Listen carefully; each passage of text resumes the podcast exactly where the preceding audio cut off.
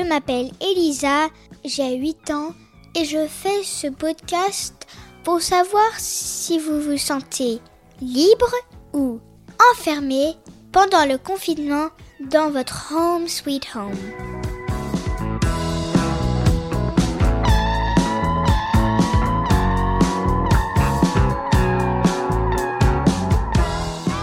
Pour ce 26e épisode, j'ai décidé de me rendre la vie plus gaie avec les jolis mots que Yannick nous a envoyés. Vous pouvez vous rendre compte que dans les familles, là maintenant enfermées, il y a des gens qui voyagent euh, tout autour de la France pour euh, leur euh, travail spécifique et pour nous donner des infos du coup. Ce qui est bien ou mal dans les autres parties de la France.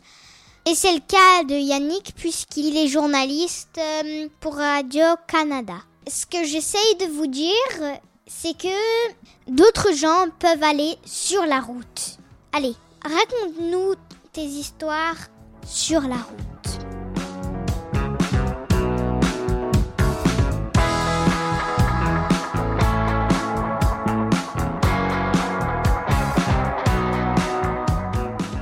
Bonjour Elisa, je m'appelle Yannick Dumont-Baron, je suis ce qu'on appelle dans le métier un correspondant à l'étranger, c'est-à-dire que je suis un journaliste qui vient du Canada et qui habite Paris. Mon boulot, c'est d'observer ce que les Français font, ce que les Européens pensent et de rapporter tout ça aux, euh, aux Canadiens.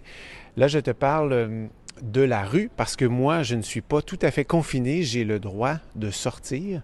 Donc, j'en profite. À presque tous les jours, en fait, je, peux sortir de la maison. Je fais énormément de vélos, de bicyclettes dans Paris pour me déplacer.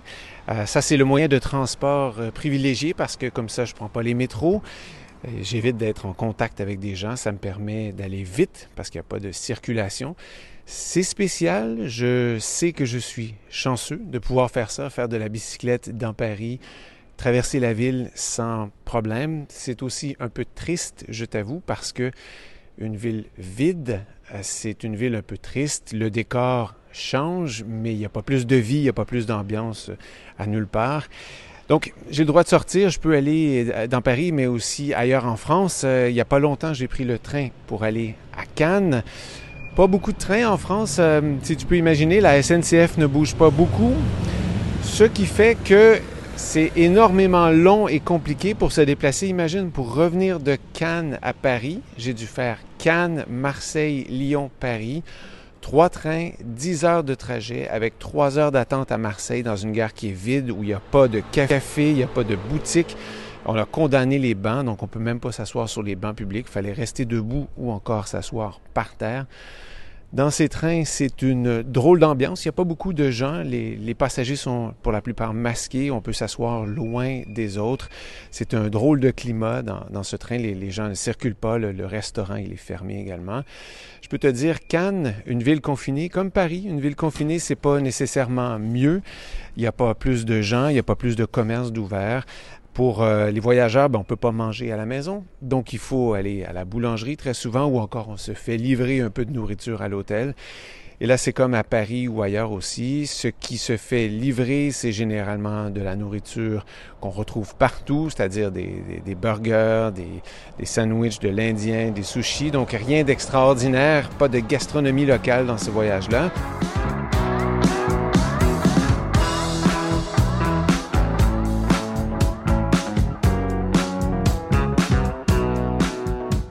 Il y a plusieurs semaines déjà, au début du confinement, j'ai fait un voyage en voiture vers l'Alsace, ce coin là qui, a été le premier touché en France et l'un des plus durement touchés d'ailleurs. On est allé à Mulhouse. Paris-Mulhouse en voiture sur une autoroute désertée. Les haltes routières n'étaient pas toutes ouvertes. Ben, je rencontre des gens et comme je rencontre des gens qui ne sont pas de ma famille, je dois me protéger. Donc, je travaille avec un masque. Je me lave énormément euh, les mains, longtemps, mais aussi très souvent dans une journée. À la fin des entrevues, je désinfecte mon équipement avec des, liquides spéciaux qu'on a. c'est une chance, c'est un luxe de pouvoir sortir, de pouvoir changer le décor, de voir autre chose que euh, ce qu'on voit de la fenêtre ou encore ce qu'on peut voir en allant à la pharmacie ou à l'épicerie. Je sais, je suis chanceux, je réalise que c'est pas tout le monde qui a cette chance-là. Par contre, je peux te dire aussi ce qu'il manque dans ces voyages, c'est la joie de vivre, c'est les poignées de main avec les gens qu'on rencontre, c'est ces restaurants avec une cuisine locale, avec des spécialités qu'on peut, qu'on peut tester. Souvent, même dans les commerces qui sont ouverts, les gens ne sont pas nécessairement très heureux. Ils ont hâte que la situation change, qu'elle revienne doucement vers la normale. C'est mon souhait aussi parce que voyager dans une France confinée, c'est voyager un peu tristement.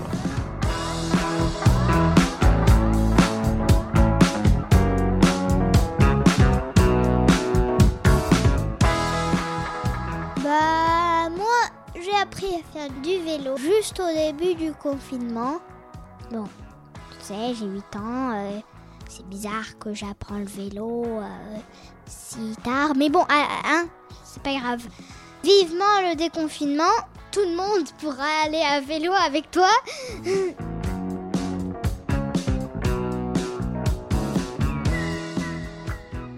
Bien sûr, envoyez-nous vos témoignages en vous enregistrant sur votre dictaphone et vous l'envoyez à marjorie.murphy@yahoo.fr. M A R J O R I E M U R P H Y at yahoo.fr.